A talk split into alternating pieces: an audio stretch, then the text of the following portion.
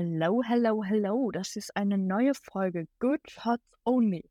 Und unsere heutige Gästin ist nicht aus dem Fotografiebereich, aber dafür eine absolute Expertin im Marketingbereich. Und genau deshalb haben wir gedacht, wir laden sie mal ein in diesen Podcast, damit sie uns und vielleicht auch euch da draußen, anderen Fotografen, Videografinnen, dabei helfen kann, wie man sich perfekt auf Social Media positioniert. Das werdet ihr auf jeden Fall in dieser Folge erfahren und noch ganz viel anderes. Also ganz viel Spaß mit der Folge mit Alina Ludwig. On, der Fotografie-Podcast. Willkommen zur neuen Folge. Auch heute wieder mit einer wunderbaren Gästin. Und die heutige Gästin ist selbst Anoncha Marketing Nerd. Sie ist nicht nur Managing Director bei einer erfolgreichen Marketingfirma, sondern auch Autorin eines Buchs über Online-Marketing-Strategien namens Influence und sie hat noch einen gleichnamigen Podcast.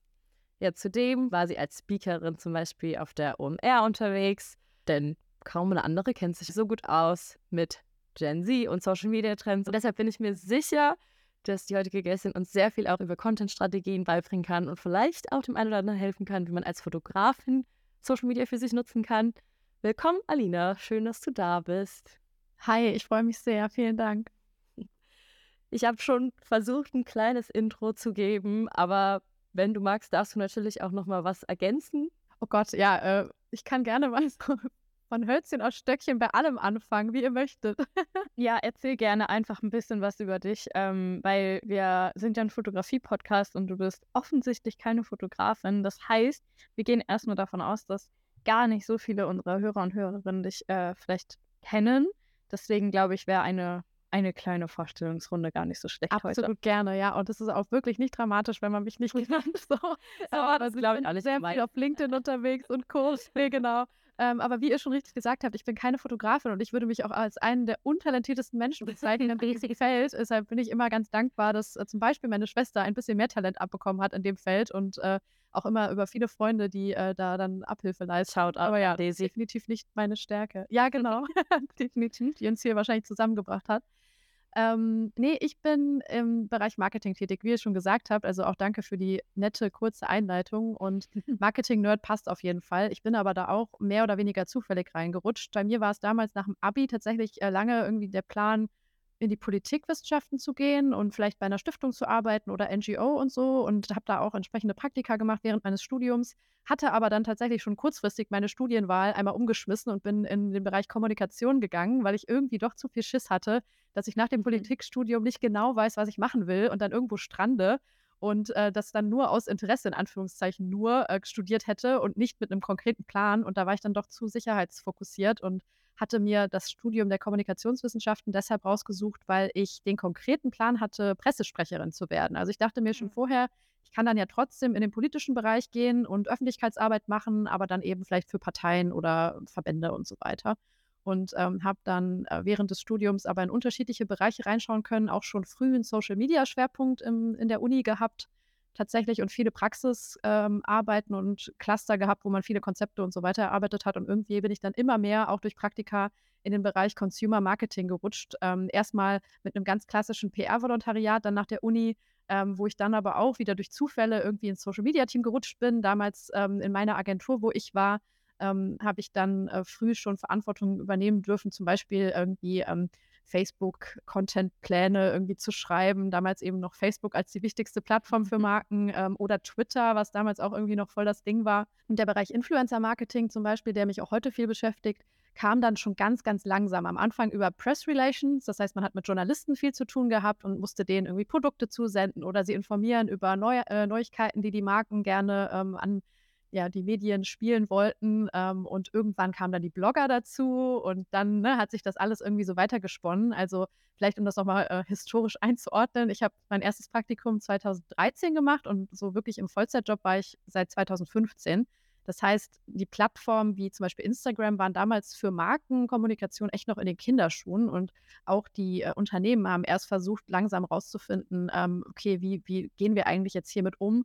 Was für Inhalte können wir posten? Äh, womit fühlen wir uns wohl, was erwarten die Leute da draußen auch von uns? Und wie funktionieren überhaupt diese Plattformen, Hilfe. Ähm, das war also etwas, wo auch die sich erstmal reinfühlen mussten. Und ähm, ich konnte dann verschiedenste Marken über die Zeit sozusagen immer wieder weiter begleiten, war insgesamt auch bei äh, immer nur bei Agenturen, jetzt mittlerweile eben Oderlein, wo ich in der Geschäftsführung bin, äh, zwischendurch nochmal Denkwerk, das ist eine kleinere ähm, Full-Service-Agentur hier aus Köln ähm, und habe Kunden betreut, wie zum Beispiel äh, Lenovo oder äh, Merck, das ist ein Pharmaunternehmen, äh, später auch Obi ganz, ganz lang ähm, und heute betreuen wir Kunden wie zum Beispiel Jack Wolfskin Vodafone, Disney. Also es sind schon große Marken, die aber auch genauso wie ähm, jeder Fotograf da draußen sozusagen äh, wirklich vor der Herausforderung stehen, wo wollen wir überhaupt kommunizieren, äh, was äh, bedeuten die Plattformen für uns, welche Ziele wollen wir uns dort setzen und ja, wo kommt der Content her eigentlich? Ne? Und da kommt dann natürlich dieses spannende Bindeglied wahrscheinlich auch zu der äh, Welt, in der ihr euch viel, viel mehr bewegt. Das heißt, äh, wir als Agentur sind häufig ähm, natürlich auch damit betraut,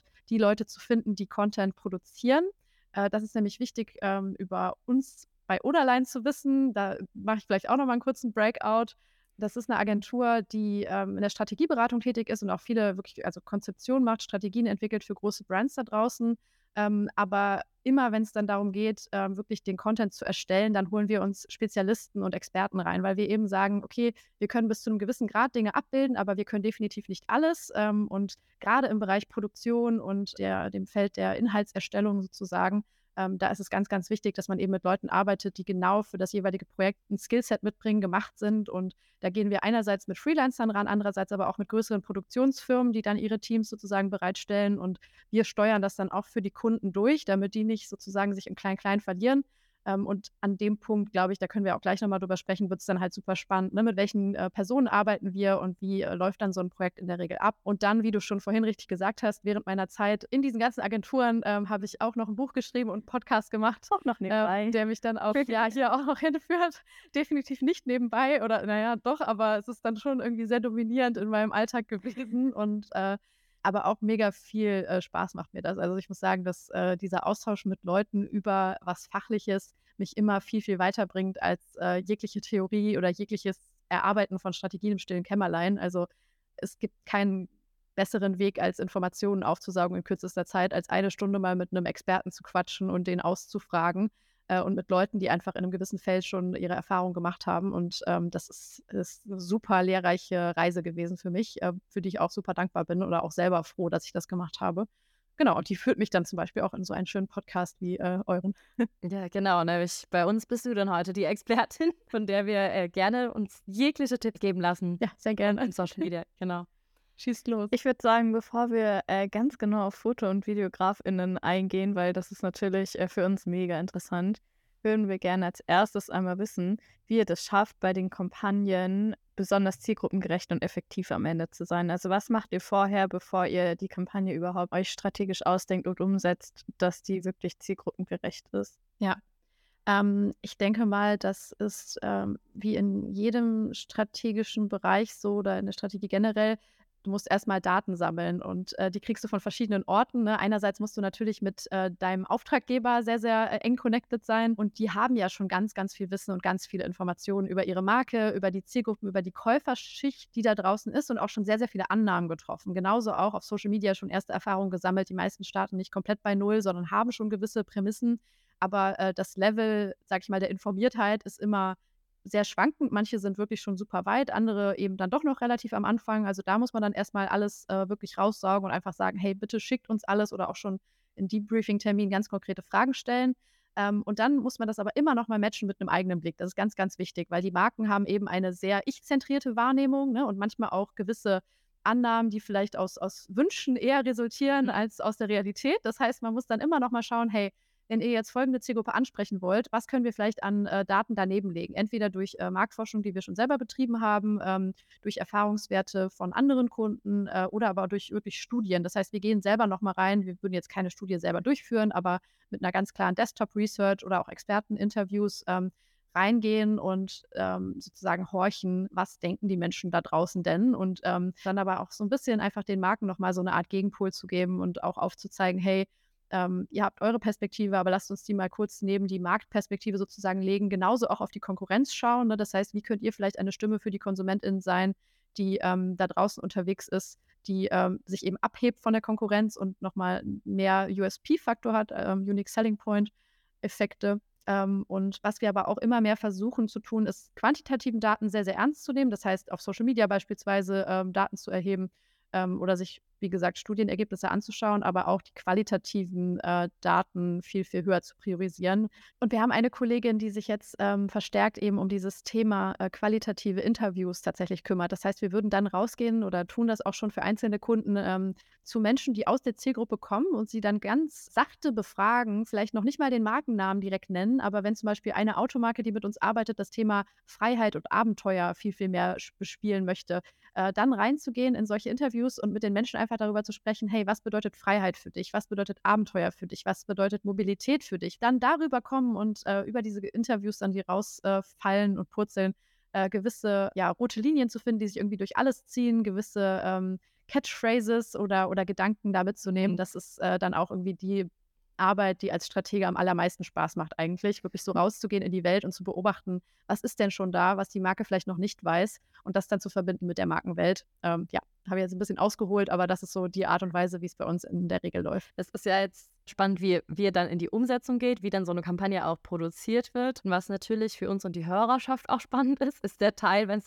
um die Produktion geht und ihr vielleicht mal Fotografen, Videografen einsetzt, Social Media Spezialisten. Wie wählt ihr da die Leute aus? Was ist euch auch wichtig bei den Leuten, was die vielleicht an Portfolio mit sich bringen? Es kommt wahrscheinlich auch immer aufs Projekt an, ne? aber was, was kannst du dazu so im Generellen sagen?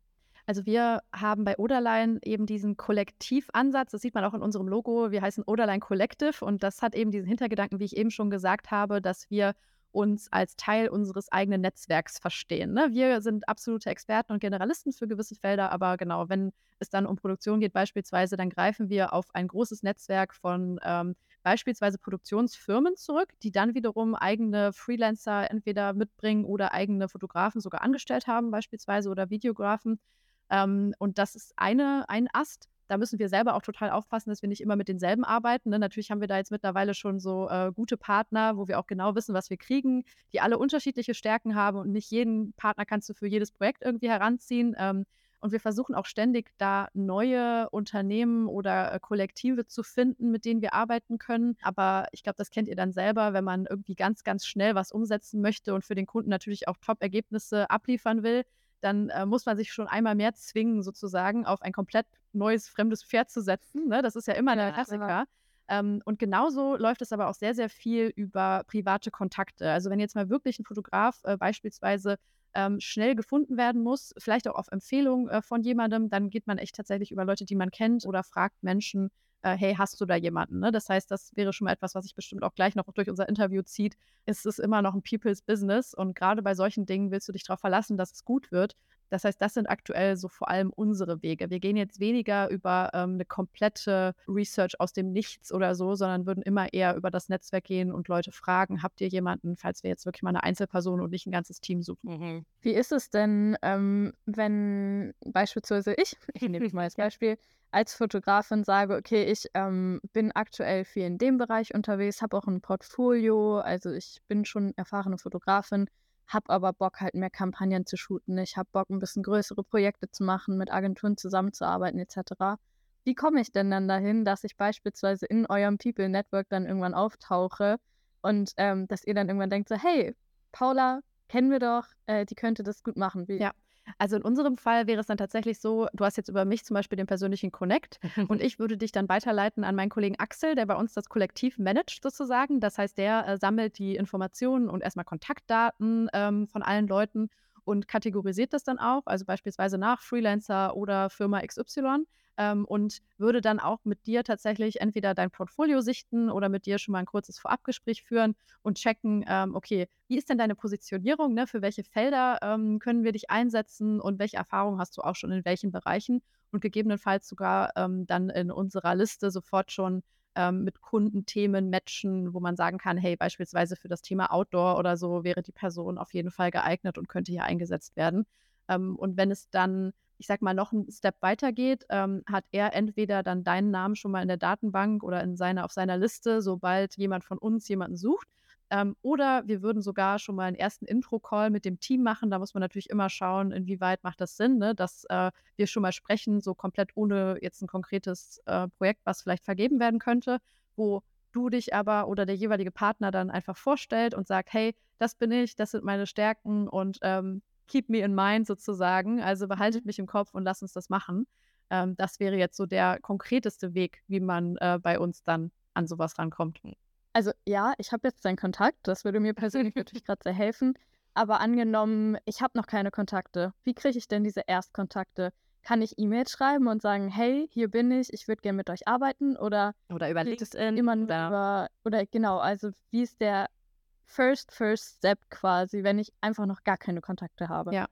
Boah, ich glaube, da gibt es auch gar nicht den einen goldenen Weg tatsächlich. Ne? Ich würde sagen, ähm, Netzwerk ist ja etwas, was nie auserzählt ist und nie zu Ende ist. Ne? Jeder Kontakt kann dir auf irgendeine Weise selbst erst in einem Jahr irgendwie helfen. Das heißt, ähm, mhm. ich würde immer sagen, auf jeden Fall rausgehen. Habe ich jetzt gerade schon gesagt, ne? geht auf äh, Events, vernetzt euch mit anderen Fotografen. Das ist ja auch immer so richtig cool, äh, dass auch innerhalb eures Expertennetzwerks ähm, wenn mal irgendwie jemand gebraucht wird, dann äh, auch über Referrals eben ganz, ganz viel reinkommt, über Empfehlungen von Leuten, die schon vielleicht den Auftrag gerade klar machen, aber es werden noch weitere Ressourcen benötigt und die euch das dann so zuschanzen.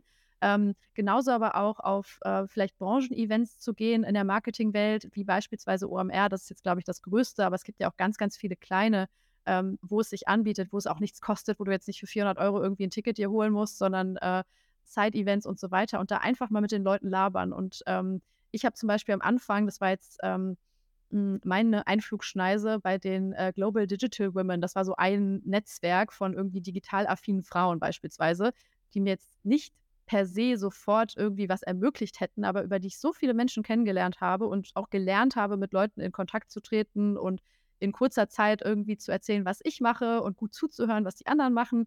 Ähm, also auch das hat mir schon irgendwie viel, viel gebracht, um dann am Ende ähm, irgendwie dahin zu kommen, wo ich hin wollte, wenn man das überhaupt so klar sagen mhm. kann. Ähm, ich finde, das Anschreiben, äh, Kaltakquise kann man immer gut machen über LinkedIn und Insta, aber wird wahrscheinlich nur bis zu einem gewissen Grad wirklich klappen. Ne? Also da muss man sich schon sehr gut überlegen, mit wem man äh, das macht.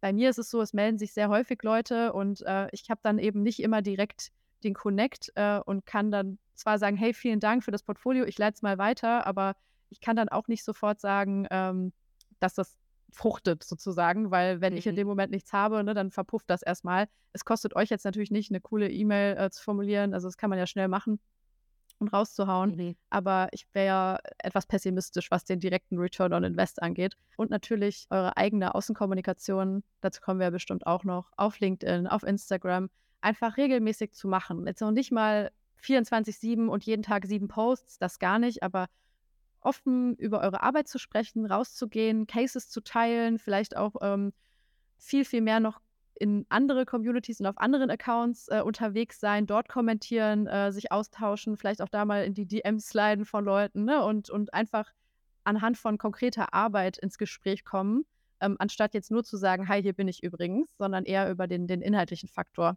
Äh, das funktioniert auch immer sehr, sehr gut, damit die Leute sich halt an euch erinnern und schon mal einen konkreten Anhaltspunkt haben und gar nicht unbedingt immer direkt mit äh, sozusagen der Tür ins Haus fallen. Ja, voll. Dann hat man schon mal so einen kleinen Step ne, in die Tür reingemacht und dann kann man irgendwann, wenn man mal eine Nachricht schreibt, dann wissen die vielleicht schon mal, ah, das war ja die, die, ja. keine Ahnung, damals mit mir darüber geschrieben hat.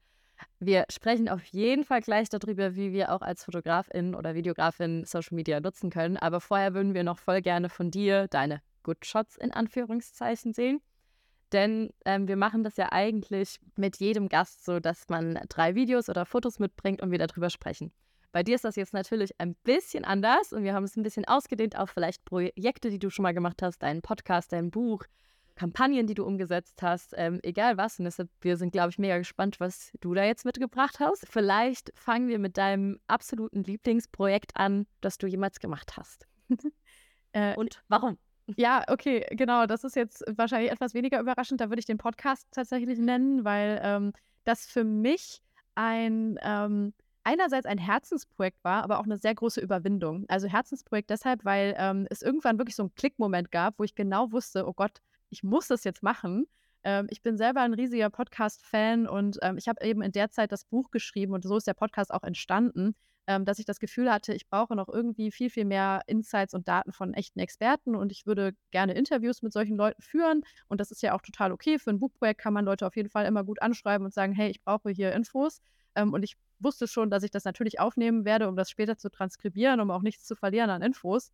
Und ähm, genau in der Zeit habe ich tatsächlich einen Podcast gehört von jemandem, der aus seiner eigenen Recherche für ein Buch einen Podcast gemacht hat und das sozusagen als Hinführung zum Veröffentlichungstermin als Tool auch benutzt hat. Einerseits eben für Re Research und für Kommunikation. Smart, weil man es so doppelt nutzen kann. Genau, damit man schon mal ne, so Awareness schaffen kann für das Projekt und die Leute so langsam anteasert mhm. und so. Es war so offensichtlich, dass das jetzt der Moment ist, wo ich das machen muss. Und ähm, dann aber in dieses kalte Wasser zu springen. Ich bin generell jemand, der sehr ungern vor der Kamera ist, sehr ungern postet, sehr ungern irgendwie sich selbst präsentiert. Auch wenn man das vielleicht gar nicht denkt, weil ich eben ne, schon sehr viel da draußen bin und auch auf Bühnen und so präsent bin. Aber es ist für mich schon ein Kampf. Ich bin auch introvertiert und so weiter. Also das ist einfach etwas, was mir auch viel Energie raubt. Aber ähm, als ich es dann gemacht habe und die ersten Interviews so liefen, und jetzt gerade im Rückblick darauf, das habe ich so vor vier Jahren, glaube ich, entschieden, dass ich das machen will und dann wirklich losgelegt. Ich bin so dankbar, dass ich das gemacht habe. Ich bin so vielen Leuten erstens begegnet, ähm, mhm. ähm, habe mich so krass weiterentwickelt im Bereich irgendwie des aktiven Zuhörens, der Gesprächsführung. Also das sind auch Skills, die man für immer mitnimmt. Und äh, was ich da an Wissen irgendwie erlangt habe, auch über Marketing hinaus in so kurzer Zeit. Also es ist wirklich schon, ich bin selber sehr traurig, dass ich das jetzt irgendwie ein Jahr gerade nicht mache, mhm. weil das ist natürlich auch rechts und links sehr viel Arbeit. Ähm, aber da weiß ich, da werde ich auf jeden Fall wieder mit loslegen, weil das war mir einfach schon immer zu wichtig und zu mh, hm, wertstiftend, als dass ich das jetzt für immer loslassen könnte. Das kann ich so gut verstehen, weil ich finde auch jedes Mal, wenn wir hier jemanden im Podcast haben, ist das so cool und so interessant und das verbindet einerseits irgendwie total und man erfährt aber auch so viel Neues, was man sonst nicht erfahren würde. Also ich kann es komplett nachvollziehen. Ja. Ähm, also, jetzt wissen wir von deinem Lieblingsprojekt, ähm, aber wir würden auch super gerne von dir wissen, was war denn ein Projekt, was dich herausgefordert hat? Ja, ähm, ich kann das jetzt wahrscheinlich gar nicht so äh, konkret besprechen, weil es ist ein Kundenprojekt und ich will jetzt auch gar nicht mhm. irgendwie nennen und kann auch nicht nennen, ne, was es genau war. Aber das war ein Projekt, was äh, schwierige Vorzeichen hatte und wo es mir äh, in der Zeit, also ich sag mal, vieles hat dazu geführt, dass es am Ende gescheitert ist, so wie ich es jetzt nennen würde. Also ich habe das jetzt verbucht unter, wow, das war mal wirklich ein Abfuck. äh, auch einer der wenigen, an die ich mich so konkret erinnere in meinem, äh, in meiner noch nicht ganz so langen Karriere. So, ich bin jetzt neun Jahre im Job und das war wirklich so ein Lowlight. Mhm. Und ich bin auch, das weiß ich selber, ich bin nicht allein dafür verantwortlich, aber ich habe schon das Gefühl, ich hätte dazu beitragen können, dass es am Ende besser läuft. Und weil es mir selber nicht so gut ging in der Zeit, und ich will das auch gar nicht so selber darauf schieben, ne? ich bin aber, merkt man schon, so ein Perfektionist, sage ich mir die ganze Zeit immer, okay, ach fuck, hättest du da klarer kommuniziert, hättest du hier die Leute irgendwie besser beisammen gehalten, was auch mein Job war. Also ich war die Projektmanagerin auf diesem äh, Feld und hätte sowohl mit den Kunden die Erwartungshaltung als auch mit den Partnern meine oder unsere Erwartungshaltung als auch die Art, der äh, Leistungserbringung, die gefordert wird, viel klarer und viel früher immer jeweils besprechen müssen. Und irgendwann hat sich das immer so zu, weiter zugespitzt, dass, hm, ich sag mal, kennt ihr das, so ein Point of No Return entstanden ist, mhm. wo alles, was man getan hat als Dienstleister oder auch Vermittler zwischen unterschiedlichen Parteien, irgendwie immer nur noch destruktiv war mhm. und man selber gar keinen Wertbeitrag mehr leisten konnte, immer nur so draufgekriegt hat auf den Deckel und auch selber das Gefühl hatte, ja stimmt, es ist auch gerade irgendwie gar nicht wirklich eine gute Arbeit, die man abliefert, aber wir können auch gerade gar nicht besser sein, weil halt schon vorher alles in den Brunnen gefallen ist. Und wo man dann ähm, oder wir dann als Team auch entschieden haben, uns früher rauszuziehen, als wir das eigentlich vertraglich hätten machen wollen. Wir haben dann auch budgetäre Einbußen hingenommen und so weiter. Ähm, das war dann auch fein, haben wir ab dem Zeitpunkt dann auch, glaube ich, relativ sauber geklärt, aber trotzdem, also hätte ich das vor Projektbeginn mir niemals so gewünscht oder auch erträumt, dass es so läuft. Und da bin ich auch noch nicht ganz drüber hinweg, wie man vielleicht merkt. Also das äh, ist aber eine Sache, die man halt irgendwie mitnehmen muss. Ne? Und wie gesagt, ich weiß auch, dass es nicht alleine an jetzt mir als Person gehangen hat, aber irgendwie, ja, es ist unbefriedigend von mir selbst gewesen, wenn ich jetzt zurückblickend betrachte. Aber an dem Punkt, finde ich, muss man auch erstmal kommen, um auch als Kollektiv dann so sich ja. nicht eingestehen, aber einfach sehen zu können, klar sehen zu können, dass es vielleicht jetzt der weitere Weg keinen Sinn mehr macht, dass man sagt, okay, wir ziehen uns da raus, vielleicht geht ja. ihr nochmal mit jemand anderem weiter oder macht es irgendwie alleine fertig, ja. weil das ist ja auch schwer, man, weil man will es ja durchbringen, aber das ist ja dann teilweise besser zu merken, nee, auf dem Weg hat es vielleicht keinen Sinn mehr. Exakt. Und das war der einzige äh, starke Moment, wo ich jetzt sagen würde, hey, das war aber dann die, die einzig richtige Entscheidung auch in dem mhm. Punkt, die man dann auch für sich mal treffen muss, weil ähm, ich glaube, wir hätten uns da durchquälen können und mein noch früheres Arbeits-Ich hätte sich, glaube ich, durchgequält und hätte sehr viel weiterhin auf den Deckel genommen und auch gedacht, dass es gerechtfertigt gewesen wäre. Aber dann irgendwann mal diese Vogelperspektive einzunehmen und zu sagen, okay, also erstens, was bedeutet es für einen mental, auch für die Kollegen, also für uns als gesamtes Team, wenn wir uns jetzt hier weiter eben äh, durchprügeln und auch für den Kunden, der vielleicht in dem Moment denkt, dass es der richtige Weg wäre, weil es halt praktisch ist, alle sind schon ongeboardet, alle sind gebrieft, mhm. man verliert weniger Zeit, als wenn man jetzt nochmal jemand Neuen reinholt. Ähm, aber am Ende hätte es, glaube ich, allen weniger gebracht, wenn wir uns da weiter irgendwie festgefahren hätten. Mhm. Und auch das Resultat wäre wahrscheinlich nicht besser geworden. Mhm. Äh, und das war dann etwas, womit ich dann meinen Frieden machen konnte am Ende so. Aber ja, ist, ist noch ein Weg. Wir haben noch einen letzten Good Shot, den wir auch noch mit dir besprechen wollen. Und zwar ist es ein Projekt, von dem du sagst, der hat irgendwie ein bisschen deine Karriere verändert oder hat dir Türen geöffnet. Was wäre das für dich und wieso? Ähm, ja, okay, da würde ich jetzt äh, wahrscheinlich das Buch äh, heranziehen. Ähm, das ist jetzt wirklich sch schwierig, weil ich kein konkretes Jobprojekt irgendwie äh, heranziehen oder bringen kann. Da gibt es natürlich auch noch viele. Vielleicht kann ich später noch ein paar Beispiele einfließen lassen, aber Buch und Podcast in Kombination haben mir, glaube ich, einen Grund gegeben, rauszugehen und sichtbarer zu sein und mehr zu kommunizieren, also auch meine mhm. eigene Personal Brand mehr aufzubauen, äh, was wie gesagt gar nicht so in meiner Natur lag. Ähm, aber dadurch, dass ich etwas Konkretes schon in der Hand hatte, wie zum Beispiel die Arbeit am Buch oder den Podcast, von dem ich wirklich sagen kann, hey, das ist etwas, was ich erschaffen habe und worüber ich sprechen kann, weil ich da wirklich schon was irgendwie mitgenommen habe, Learnings generiert habe und so weiter, sodass ich mich da nicht irgendwie, äh, ja, ich weiß auch nicht, so gefühlt habe, als, als hätte ich nichts zu sagen oder so. Das war schon mal ein guter, guter Einflugschneise. Und die Leute, die ich darüber kennengelernt habe, das Netzwerk, das ich mir selber aufgebaut habe, haben mir den Job, den ich jetzt habe, ermöglicht. Also den habe ich komplett nur über den Podcast bekommen, das muss ich wirklich sagen. Und eben resultierend auch über das Buch ähm, und auch alle äh, Business-Kontakte oder Entwicklungen, die man jetzt so in der Vergangenheit gemacht hat äh, oder die auch mir in meine, meiner Rolle jetzt innerhalb der Agentur irgendwie zugutekommen, die sind auch darüber entstanden. Ne? Also über das, was vor allem auf LinkedIn in dieser Marketing-Bubble entstanden ist. Ich habe da jetzt so 5000 plus X Follower. Ähm, das ist noch nicht mal so viel, wie jetzt die größten haben. Die, manche haben da ja schon 200.000 oder so, aber in der Zeit, in der ich unterwegs war, hat das echt viel ähm, viel ausgemacht und ähm, ich versuchte auch jetzt langsam wieder mehr reinzukommen. LinkedIn ist auch nochmal eine Geschichte für sich als Plattform. Es wird immer mehr irgendwie, äh, verändert sich irgendwie sehr krass und ist nicht mehr so wie vor ein paar Jahren, aber ähm, ja, wie gesagt, für mich hat das sehr, sehr viel ausgelöst und ich würde sagen, das Buch war so der initiale Zünder. Cool. Äh, tatsächlich, ich habe gerade äh, vom Podcast auch nochmal natürlich alle deine Kanäle genauer angeschaut und habe gesehen, wir sind auf LinkedIn sogar schon connected und das scheint unabhängiges Wissen. Geil. Also, das ist das Schlimme. Man kann auch nicht jeden mehr kennen, der ist da nicht.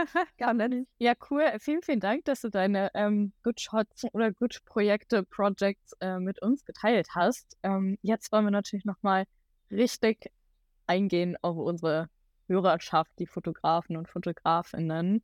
Was würdest du sagen, können Foto- und Videografinnen am besten machen, um Social Media für sich bestmöglich zu nutzen? Ähm, ja, ich würde tatsächlich sagen, äh, posten, posten, posten, sofern sie es können und äh, kommunizieren, sich connecten. Das heißt jetzt nicht nur auf den eigenen Kanälen ähm, beschränkt ähm, Inhalte raushauen, äh, sowohl Bilder als aber auch fast noch wichtiger Bewegtbild und Video, insgesamt einfach Bock haben auf diese, diese Plattformen und unterwegs sein in den Kommentarspalten, auch auf anderen Kanälen, äh, Communities für sich als Hebel zu nutzen, also in beispielsweise Foto-Communities oder in die Marketing-Bubble äh, vorzustoßen und da einfach präsent zu sein, ähm, sichtbar zu sein durch regelmäßiges Kommentieren beispielsweise, durch Austausch, auch wirklich auf einer inhaltlich ähm, tiefer gehenden Basis, als einfach immer nur Daumen hoch oder so Emojis zu schicken, sondern äh, eben wirklich mehrwertstiftende Kommunikation mit Leuten, wie ich gesagt habe, weil daraus einfach immer Dinge entstehen können, die man vorher vielleicht noch gar nicht so abschätzen kann. Aber so ein grundsätzliches Interesse irgendwie und Bock auf diese Plattform zu zeigen oder auf die Leute, die sich auf ihr bewegen, das ist halt wichtig. Aber auch, wenn wir jetzt den Blick wieder zurückwerfen auf die eigenen Kanäle, ähm, ja, eben einen Weg finden, eine relativ klare Positionierung zu haben, natürlich seine Arbeit zu teilen, das ist, glaube ich, das, das Wichtigste fast.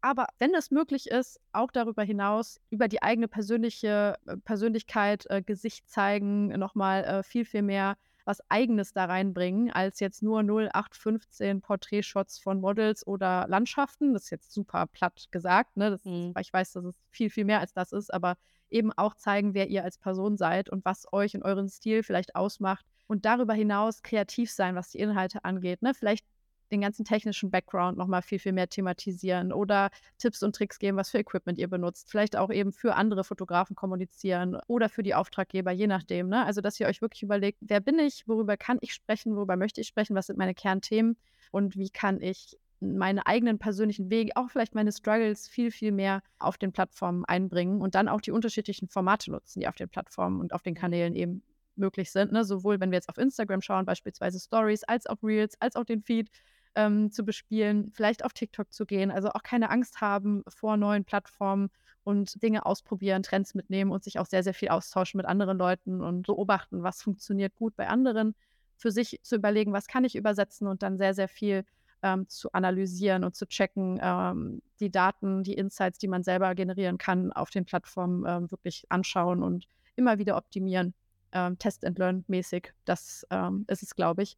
Aber es ist am Ende natürlich auch so, man hat noch eine eigene, eigentliche Profession.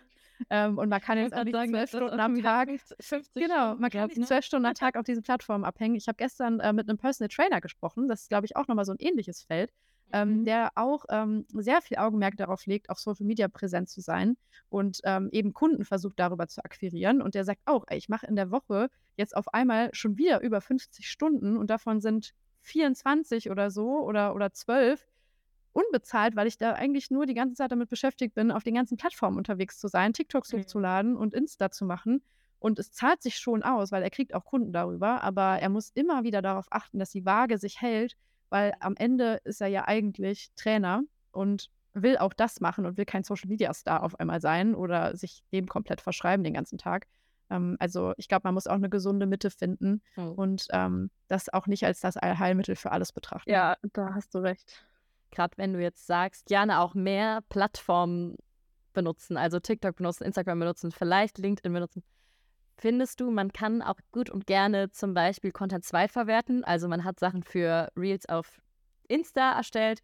Laufen die auch auf TikTok oder wie siehst du das? Sollte man die ein bisschen anpassen? Definitiv. Also ich würde immer dazu raten, das äh, empfehlen wir auch Brands tatsächlich, äh, die ja auch nicht unbegrenzt Mittel und Ressourcen haben.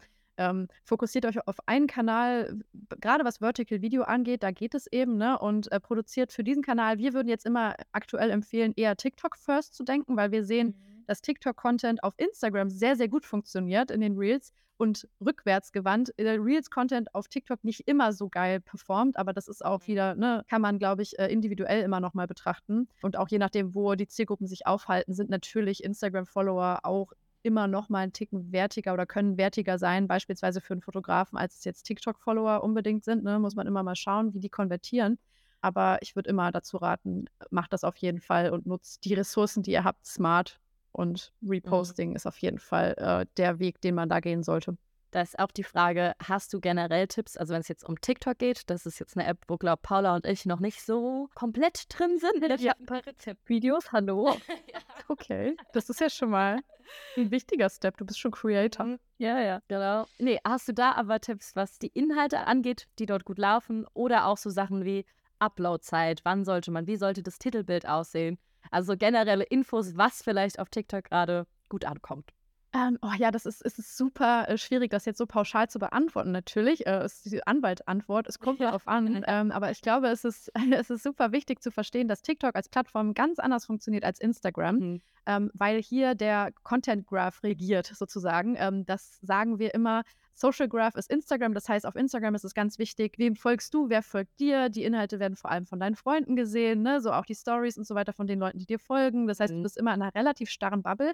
Durch die Reels ist das jetzt ein bisschen aufgebrochen worden, aber das Spannende ist ja, dass Instagram die Reels im Grunde einfach kopiert hat und eingeführt hat, weil TikTok so erfolgreich war. Das heißt, das erste Mal auch hier so ein bisschen von dem alten Weg abgegangen ist. Wie macht es also TikTok? Da ist es viel weniger entscheidend, wer der Absender ist, sondern viel, viel entscheidender, ähm, ist der Content für mich als Nutzer relevant. Er wird in die For You-Page gespielt, eben für mich, weil der Algorithmus mich analysiert hat, mein Nutzungsverhalten von allen Videos analysiert hat, die ich irgendwie jemals angeguckt habe und ähm, Wahrscheinlichkeiten berechnet, ob das nächste Video, das mir ausgespielt wird, für mich äh, interessant und relevant ist. Und dieser Algorithmus ist einfach unfassbar gut trainiert. Das ist auch der Vorsprung, auf dem TikTok jetzt gerade seinen ganzen Erfolg aufbaut.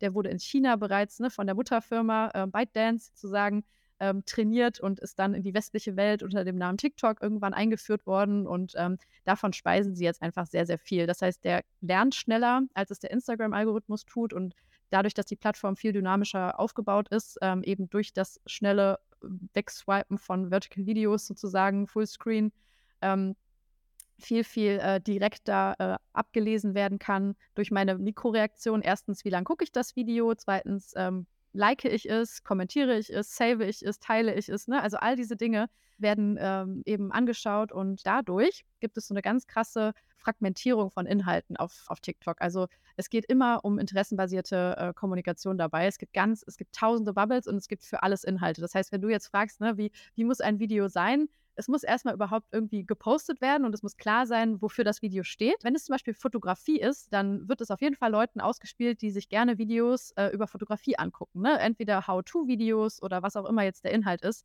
In diese Bubbles wird es dann verteilt. Also es ist äh, so, dass der Algorithmus sehr gerne Schubladen einfach aufmacht und äh, den Inhalt sofort kategorisiert, sowohl durch Bilderkennung als auch durch die jeweiligen Hashtags, die du setzt als auch durch das, was gesagt wird in dem Video. Ähm, und dann spielt er das den Leuten aus, die er in der Schublade vermutet, mhm. sozusagen, die das interessieren könnte. Ähm, und ganz allgemein gesprochen ist es so, dass Inhalte auf TikTok viel, viel schneller ähm, sind, also was den Schnitt angeht, als auf Instagram beispielsweise. Das ist auch nicht nur so dahergesagt, es ist wirklich so, dass gerade auch der Einstieg in ein Video in, den ersten, in der ersten Sekunde eigentlich schon irgendwie äh, darüber entscheidet, ob die Leute dranbleiben oder nicht. Das heißt, ne, kümmert euch auf jeden Fall um den Einstieg, dass es catchy ist, dass äh, die Stimme gut zu verstehen ist, dass man relativ deutlich spricht. Ähm, es muss jetzt gar nicht so hyper äh, verkünstelt sein, ähm, aber es muss schon irgendwie so eine gewisse Dynamik haben, vielleicht einen gewissen Spannungsbogen auch, der schon früh aufgebaut wird, dass es nicht sich ewig hinzieht, dass auch schon relativ am Anfang klar wird, was wird das jetzt für ein Video oder ne, man durch die Performance entweder seine eigene Person oder die Bilder, die man zeigt, auch die Musik, die hinterlegt ist, schon irgendwie so einen Vibe schafft, der den Leuten schnell einen Eindruck davon vermittelt, ob es sich jetzt lohnt, dran zu bleiben, mhm. sozusagen. Mhm. Ähm, also unterhaltend irgendwie geschnitten sein und dann natürlich trotzdem in irgendeiner Form entweder informativ oder inspirierend. Ähm, was die Länge angeht, gibt es ganz unterschiedliche Faktoren. Ne? Das kann äh, zwischen irgendwie zehn Sekunden als auch drei Minuten äh, alles funktionieren. Es gibt auch noch längere TikToks, die jetzt getestet werden.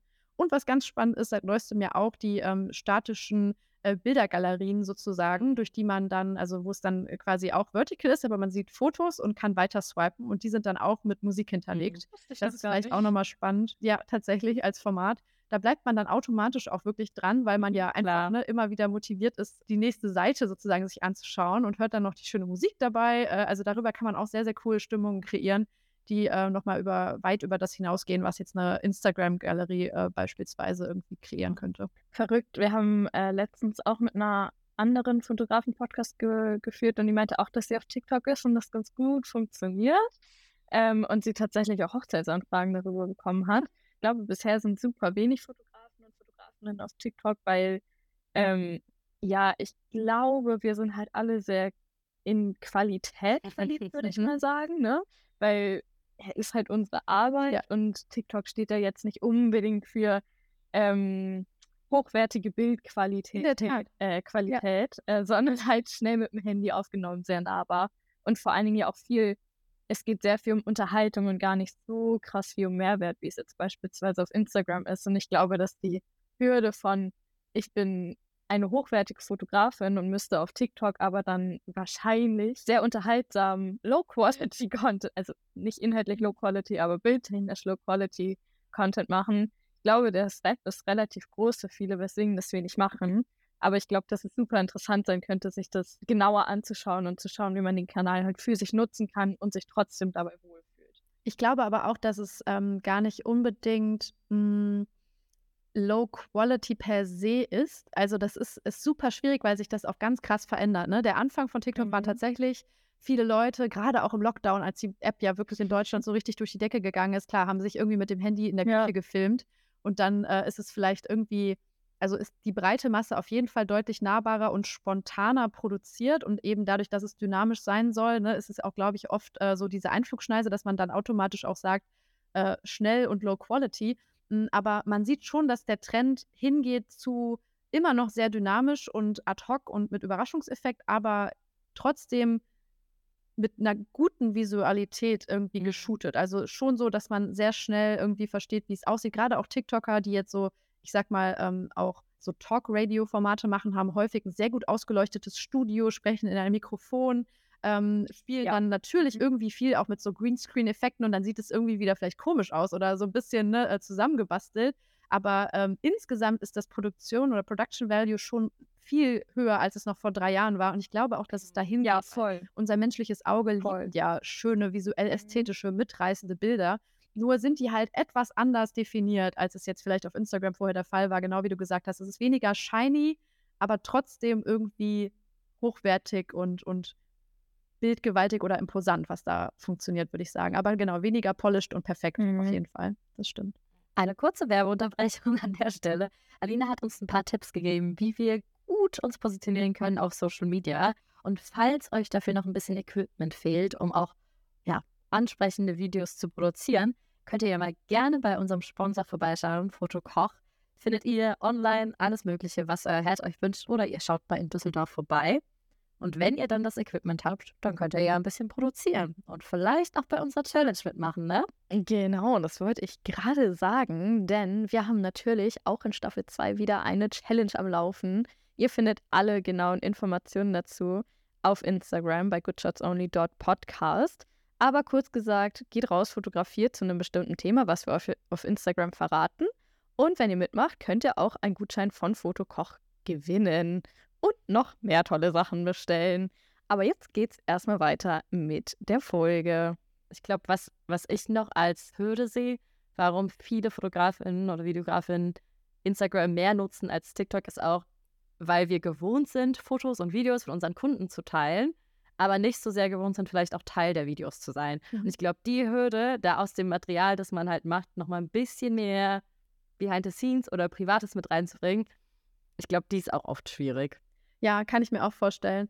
Ähm, ich würde vielleicht noch so ein paar Argumente mit reingeben. Ich glaube, das muss auch gar nicht immer der Fall sein. Ne? Man kann da seine Nische finden und äh, auch rausfinden, was auf der Plattform gut funktioniert. Und wie gesagt, es, es gibt auch unzählige Inhalte, wo eigentlich nur die Bilder für sich sprechen und die Person gar nicht auftritt oder nur aus dem mhm. Off vielleicht ähm, eine Stimme irgendwie darüber erzählt. Ähm, also grundsätzlich würde ich immer empfehlen, geht auch mal wirklich auf die Plattform und gebt euch der hin mal für ein paar Wochen und Monate, wenn ihr das Gefühl habt, das könnte mal in Zukunft was für mich sein, was, was cool ist. Dann schluckt ein der Algorithmus, weil der Genau, wenn er euch einmal analysiert hat und gepackt hat, ja. dann versteht ihr aber zumindest oder, oder findet dann auch in, zum Beispiel in der Fotografie-Bubble so viele unterschiedliche Stile und Richtungen, äh, die euch vielleicht inspirieren können, wie ihr einen Weg findet, ähm, euren Content zu gestalten, sodass es sich gut anfühlt. Äh, weil das muss am Ende immer, ne? Äh, es bringt nichts, sich da zu verstellen und Dinge zu machen, die einfach äh, vom Vibe her gar nicht zu euch passen. Ähm, und die Wachstumseffekte sind auf TikTok einfach sehr charmant. Das würde ich nochmal mit reingeben. Ne? Bei Instagram stagniert es ja einfach wahnsinnig, ne? was so Followerwachstum angeht, was Viewzahlen angeht. Wenn man da nicht schon vor ein paar Jahren irgendwie am Start war, wird es einfach sehr schwer, außer man schafft es, regelmäßig viral gehende Reels zu posten und da auch sehr aktiv zu sein und insgesamt seine Community äh, irgendwie an den Start zu bringen, dauerhaft. Ähm, auf TikTok gibt es jetzt noch die Möglichkeit, schnell zu wachsen und auch, und das, da wird es dann wieder interessant, vielleicht noch mehr, Effekte auf Instagram rüberzuziehen. Also es gibt mhm. so viele Leute, die auf TikTok irgendwann mal angefangen haben und dann gesehen haben, dass ihr Follower-Growth auf Instagram, weil die einfach connected waren, sozusagen die Accounts, das kann man ja alles hinterlegen, auch in seinem eigenen Profil auf TikTok, ähm, die dann gesehen haben, hey, da schwimmen ja ganz viele Leute rüber auf einmal und ich nehme die Effekte mhm. auch auf Instagram mit und kann darüber ähm, vielleicht auch den Content noch mehr pushen, der dort ähm, mhm. verankert ist. Was noch interessant ist, vielleicht auch was Instagram angeht, wir hatten auch in der ersten Staffel von schon verschiedene Fotografinnen, so wie wir auch, die vielleicht mehrere Bereiche abdecken. Wo man jetzt sagt, man macht Hochzeitsfotografie, aber man macht auch Porträts für KünstlerInnen oder man macht auch Eventfotografie. Würdest ja. du da empfehlen, dass man sich auf TikTok oder auch auf Instagram verschiedene Kanäle anlegt, die wirklich zielgruppenspezifisch sind? Oder würdest du sagen, pack das zusammen und versuch es irgendwie zu kombinieren? Hm, ich würde sagen, oh, ja, es ist eine voll gute, berechtigte Frage. Auf TikTok würde ich eher sagen, ähm, ist es fast unerheblich, weil die Videos finden ihren Weg. Wie gesagt, der mhm. Algorithmus wird die so verteilen, dass sie an äh, die Menschen gelangen, ähm, die sie sehen wollen. Und dann wird eben Hochzeit in die Hochzeitsbubble gespielt und äh, wiederum die äh, Star-Porträts irgendwie in die andere Richtung. Ähm, aber auf Instagram ist es eigentlich auch dann smart, wenn es jetzt wirklich krass voneinander äh, sich unterscheidende Bubbles sind, äh, das ein bisschen voneinander zu trennen, ähm, einfach Ah, ist aber ist wirklich ist eine schwierige Frage. Müsste man testen, weil du fragmentierst es natürlich sehr stark, ähm, aber und kannst ja durch die Hashtags und so weiter und die jeweilige ähm, ähm, Positionierung das sowieso an, an die Zielgruppen verteilen, hm, dass du dann schon so Follower-Effekte irgendwie verlieren könntest. Ah, ja, ich kann, glaube ich, gar keine finale Antwort geben. Kommt drauf an, ob du auf Followerwachstum irgendwie aus bist oder ich sag mal eine, eine saubere Visitenkarte auf Instagram haben möchtest. Und dann ne, ist natürlich Hochzeitsfotografie als eigener Feed und, und eigene Identität irgendwie als eigener Kanal äh, kann dann schon als Standalone-Faktor noch mehr Effekte für dich haben, als wenn du das vermischst. Ich habe es auch momentan ja. getrennt, weil, also ich hatte es am Anfang mal zusammen, aber ich fand es irgendwann einfacher, die Leute dann anzusprechen, auch ja. was die Bildsprache angeht, was die Sachen in der Stories angeht. Sie sehen viel schneller, mhm. genau, wer du bist und wofür du stehst, je nachdem, aus welcher Richtung du dann sie anschreibst, ne? wenn, wenn ein sauberer Kanal geführt ist. Ja. Ich frage mich nur manchmal so, würde das Sachen erleichtern, einfach nur einen Kanal bedienen zu müssen, auch zeitlich gesehen? Aber würde es auf jeden Fall, ne? Das kann man beantworten. Die Frage ist nur, genau, würdest du dadurch Effekte verlieren, die dir an anderer Seite mhm. zugutekommen? Ähm, deshalb TikTok, da ist es äh, ist alles möglich. Ich, ich glaube persönlich, bei Instagram ist schon gut, nach Zielgruppen ja. ein bisschen zu sortieren. Also gerade bei Hochzeitsfotografie, das ist halt eine super spezielle Zielgruppe und das spricht ganz, ganz viele gar nicht an. Und ich persönlich hätte auch gar keinen Bock mehr, dauernd Hochzeitsfotos anzuschauen, wenn ich da gerade nicht im Thema drin bin. Und andererseits, wenn ich im Thema drin bin, dann will ich mir nur Hochzeitsbilder anschauen und nicht noch, keine Ahnung, äh, Firmen-Event von vorgestern Donnerstag so ungefähr in Erfahrung. Deswegen, ich glaube, bei Instagram ist schon praktisch. Aber es gibt ja auch Sachen, die sich mehr ähneln. Also jetzt auch auf unseren Profilen sieht man ja, ja auch noch ja. verschiedene Sachen.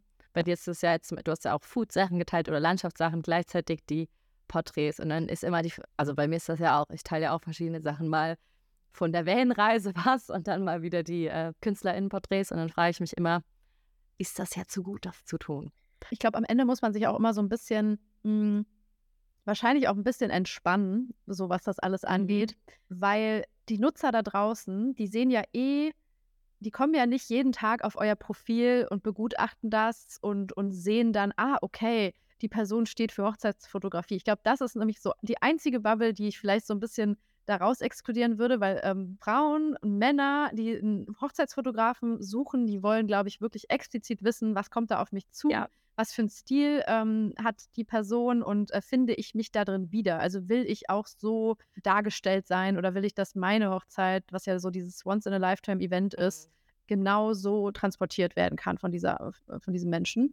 Und das mal rausgenommen. Auf der anderen Seite wenn sich das dann mixt und verschiedene Stilrichtungen oder auch Inhalte da sind, die aber euch ja unique gehören, ne? also die euch als Person ausmachen, eure Brand auch eigentlich ausmachen und euch bereichern, sowohl persönlicher Content als auch Arbeit, die ihr für Kunden macht oder für andere, dann würde ich sogar sagen, kann man es noch eher mixen und zulassen, dass auch irgendwie so Dissonanzen da sind und Kontraste, einfach weil es das ja noch interessanter macht und die Inhalte ja sowieso einzeln bei den Leuten auftauchen, wenn sie gepostet werden und sich verteilen durch den Algorithmus oder durch Paid Support, je nachdem, ob ihr noch irgendwie ein bisschen Geld drauflegt und dann ihren Weg finden, sozusagen, immer für sich. Und die Leute sehen ja nicht die ganze Zeit euer Profil und wissen noch genau, was letzte Woche gepostet wurde oder so. Das ist ja einfach gar nicht die Realität. Ich glaube, deren Welt ja? dreht sich nicht um Mainz und Paulas Profil. Eure Inhalte. So. Da ist sie sich nicht ganz treu geblieben, so in dem Moment. Da hat sie aber einen anderen Camera-Angle verwendet oder ne, ja, genau. Der Filter sieht anders aus. Das, das beobachtet ja keiner so ganz. Aber sagen wir mal, Hochzeit ist nochmal ein eigenes Thema. Ja. Oder Babyfotografie oder so, so diese hyperemotionalen Themen. Ja, ich glaube, wir haben jetzt schon recht lange gequatscht und wir haben auf jeden Fall, ich persönlich bin jetzt auf jeden Fall motiviert, meinen TikTok-Account ein bisschen aufzupolischen. Mhm. Also danke Alina dafür. Ähm, wir haben aber noch eine Kategorie, die wir super gern immer alle fragen und deswegen würden die, würde ich das auch gerne nochmal fragen. Und zwar, wenn du dir aussuchen könntest, fragen natürlich eigentlich immer nach Fotograf oder Fotografin, aber bei dir würden wir jetzt einfach mal sagen, wen aus der Marketingwelt, ähm, mit wem würdest du da gerne mal für einen Tag tauschen und sein oder ihr Leben führen? Ja, ich weiß genau, dass ich werde jetzt gleich was sagen und dann werde ich heute Nacht irgendwann um drei Uhr nachts aufwachen mhm. und wissen, fuck, das wäre meine eigentliche Antwort gewesen. Also irgendwie so. Ähm, aber ich sage Paul Ripke. Und zwar nicht, weil ich jetzt unbedingt er sein will oder ihn als Charakter so geil finde, aber ich bin wahnsinnig sportinteressiert Und ähm, ich finde es so geil, dass er hinter den, äh, also behind the scenes bei der Nationalmannschaft und bei der Formel 1 und bei all diesen krassen Events die ganze Zeit unterwegs ist, Mhm. alle gefühlt Best Friends mit ihm sein können und er, glaube ich, so viel über diese Entertainment-Welt versteht und Ja. auch so viel macht und so viel, ja, irgendwie Inspiratives irgendwie rund um sein Fotografensein noch hat. Ähm, sowohl als Creator ja eigentlich heutzutage verstanden werden kann, als auch als Unternehmer, Producer, Entrepreneur, was auch immer. Das finde ich geil und ich Mhm. ja auch gerne behind the scenes in der Formel 1 rumlaufen und bei der Nationalmannschaft fahren während der WM oder so. Deshalb, äh, das, da reicht ein Training gar nicht. Ja. Ich, da müsste ich mal ein. Jahr eher sein. Aber das bringt auch bestimmt neue Probleme mit sich. Also wer weiß. Boah, ja, aber du, mit Paul Ripke würde ich auch mal tauschen. Ich finde es so hardcore beeindruckend. Vor allen Dingen, der erzählt ja auch, ähm, ich glaube, ich habe den letztes Jahr auf der OMR live gesehen und da hat er auch von seiner Geschichte nochmal erzählt, wie das alles zustande gekommen ist und wie Ja. er die Nationalmannschaft da fotografiert war, hat. Das war ja so sein, wenn wir ihn hier im Podcast hätten und er uns von seinen Good Shots erzählen würde, dann wäre wahrscheinlich sein, das hat den Türen geöffnet ist mit der Nationalmannschaft gewesen bei der Ja. WM. Und der hat aber auch gesagt so, ey Leute, ich kann nicht besser fotografieren als alle anderen. Ich bin irgendjemand und ich kann das natürlich auch.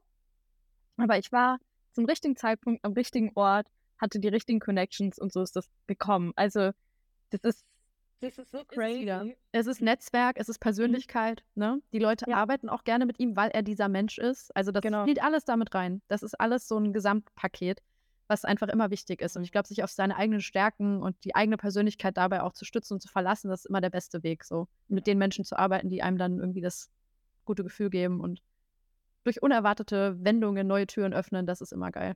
Aber ich finde es sehr schön, dass du dir eine Person aus der zumindest entfernten Weit äh, Fotografie-Welt Oder? Ja, Das war's doch nicht. nicht. Sehr schön. Ja, dann würden wir zum Abschluss noch mal super gern von dir hören, wo die Leute dich auch finden können. Also, weil es gibt ja noch ganz viele Podcast-Folgen mit dir, wo du selber Ja. Host bist. Genau, sag uns gerne, wo man den findet, wo man auch dein vielleicht Instagram-Profil gründet, TikTok, was auch immer. Gerne. Also mein voller Name ist Alina Ludwig. Das kann man einfach googeln und dann äh, auf Instagram äh, oder nee, auf LinkedIn findet man mich am einfachsten. Ähm, dann findet man mich auf Spotify unter dem Namen und mit dem Podcast Influence. Da könnt ihr euch die Folgen anhören. Äh, da kommen auch bald neue, sehr hoffentlich bald. Ähm, auf Instagram heiße ich Lalinali. Ist ein bisschen kompliziert, aber es könnt ihr ja vielleicht verlinken in den Show Notes oder so. Ähm, und damit habt ihr dann eigentlich auch schon die wichtigsten Kanäle abgegrast. Ähm, genau. Das, das sind so die Orte. Und schreibt mir sehr gerne, wenn ihr noch Fragen habt äh, oder sich irgendwas ergeben hat daraus. Ähm, oder ihr auch einfach mal Bock habt, äh, besser zu verstehen, was Oderlein so macht und wie man da vielleicht zusammenkommen kann. Jederzeit sehr gerne. Nice. Dann ganz, ganz lieben Dank, dass du dabei warst. Du hast uns jetzt fast eine Stunde lang Tipps gegeben. Ja, ich bin mir sicher, der ein oder andere, der jetzt zuhört, wird sich jetzt auch nochmal an die Contentplanung ransetzen und vielleicht einen TikTok starten oder aktiver werden. Ja, ich fand's mega interessant. Also ganz lieben Dank dir. Ja, richtig cool, dass du das auf die Fotografiewelt ein bisschen angewendet hast für uns. Das hat uns Ja, sehr sehr gefreut. Und ich danke euch für die vielen Fragen und äh, den Zeit. Sehr, sehr Sehr, sehr gerne. Hat Spaß gemacht. Dann Cool. Paula und ich und der nächste Gast uns auf jeden Fall wieder in zwei Wochen und ihr auch, wenn ihr nochmal zuhören wollt. Tschüss! Ciao.